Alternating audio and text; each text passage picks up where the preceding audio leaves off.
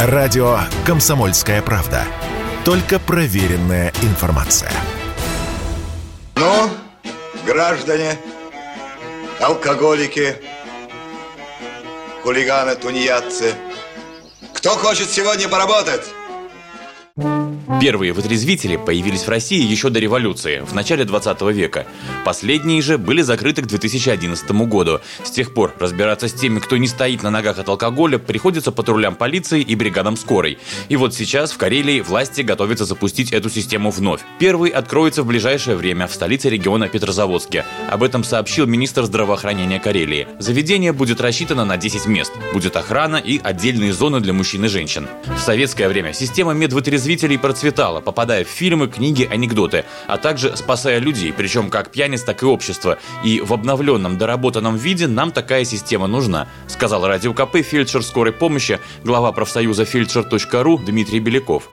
На сегодняшний день медвотрезвитель – это то блин, необходимое зло, которое нам нужно. Конечно, он должен быть не таким, как при советской власти, когда он полностью принадлежал, что называется, МВД, и там творились разные и безобразия, и не безобразия, но вытрезвители обязательно нужны. Причем вытрезвитель должен теперь рассчитываться не только на пьяного, но и, в общем-то, на какого-то э, наркоопьянение тоже должно входить, наверное, в это. Из-за того, что нет вытрезвителей. У нас вся нагрузка на вывоз пьяных с улицы легла на скорую. И скорая возит их в больницу. Некоторым пьяным им вообще больница не нужна. Им надо проспаться и уйти, но приходится каждый раз их привозить.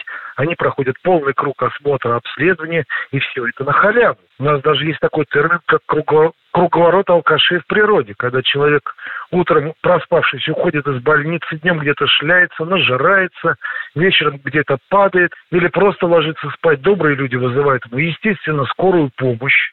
Он же несчастный. Несчастного привозят опять в больницу, и все повторяется по кругу и так на протяжении достаточно длительного времени.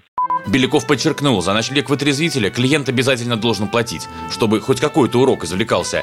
Кстати, частные, как раз таки платные вытрезвители, существуют по всей России. Мы решили узнать, какие услуги они предоставляют, и позвонили в одно из таких заведений в Москве. Сразу признаемся, история, которую наш корреспондент рассказал оператору, ответившему на звонок, от начала и до конца вымышленная.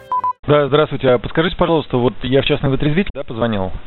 Ну, да. Скажите, пожалуйста, а вот вы можете приехать и брата забрать и как-то вот э, вывести его из запоя? А он сам соглашается на лечение? Или он в сопротивлении будет? Просто я понимать, какую бригаду отправлять. Ну, когда не выпьет, наверное, согласится, а когда выпьет, наверное, не захочет ехать. Не, не вот сейчас как?